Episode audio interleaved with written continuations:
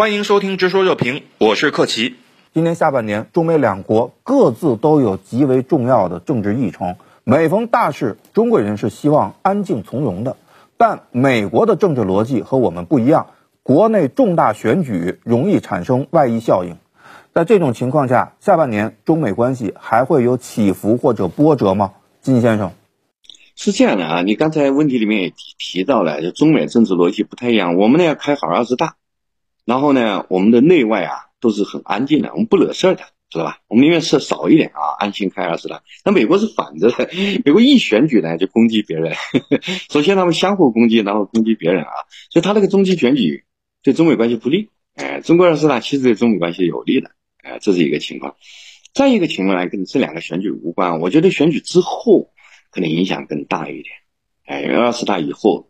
中国会确立啊未来五年甚至更长时间的发展方向。这个方向呢，我觉得美国不一定满意。那么美国呢，中期选举之后呢，很有可能啊是民主党输掉，哎，共和党占多数在国会两院啊，那么。那美国那个两党斗争就会更激烈啊，两党斗争一激烈呢，就往往让中美关系成为牺牲品，知道吧？所以我我直觉就是讲，就是在这两个重要的会议之前嘛，是我们二十大对中美关系没影响啊，可是它的中期选举是有影响。那这两个会议之后呢，是这两个会的结果都会对中美关系有影响，而且比较负面，对吧？这个，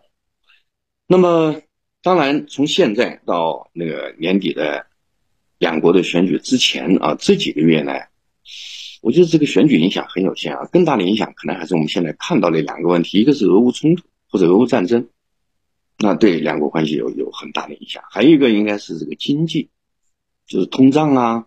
供应链呐这种问题。哎，所以未来几个月应该是一个战争，一个一个一个经济影响大。然后呃，这两个。选举完了啊，可能这两个选举对中美关系影响就更明显一些。中美关系的紧张啊啊，会成为未来许多年的常态。那二零二二年下半年呢啊，中美紧张与波折啊，呃，应该说呈现了一个高峰期。呃，美国这个中期选举啊，它会频繁的冒险的打中国牌。是各个党派，民主党和这个共和党啊，这个党派啊，以及啊这些所主要的政治人物啊，捞分捞分的这个主要的对象，这也会导致中美这个风险爆发以及外溢的这个频率啊，远远会高于以往。那么，呃，我们可以想象到啊，这个在未来呀，在新疆、台湾、香港、人权、意识形态、贸易等诸多领域上呢，美国还会不断的去去做局。去无中生有啊，搬弄是非，颠倒黑白，呃，挑战中国的底线和忍耐力。那么这就要求呢，中国呢对美斗争啊要更加的精准。那一方面呢，要在具体问题上去精准的发力，要真正打痛啊，打狠一些美方的这个相关的人员。那么另外一方面呢，我们要警惕，千万不要真的掉入到了大国冲突的这个修昔底德陷阱里面去了。所以在这方面呢，啊，中美人文交流啊，啊，加强两国社会纽带啊，我觉得也会变得越来越重要。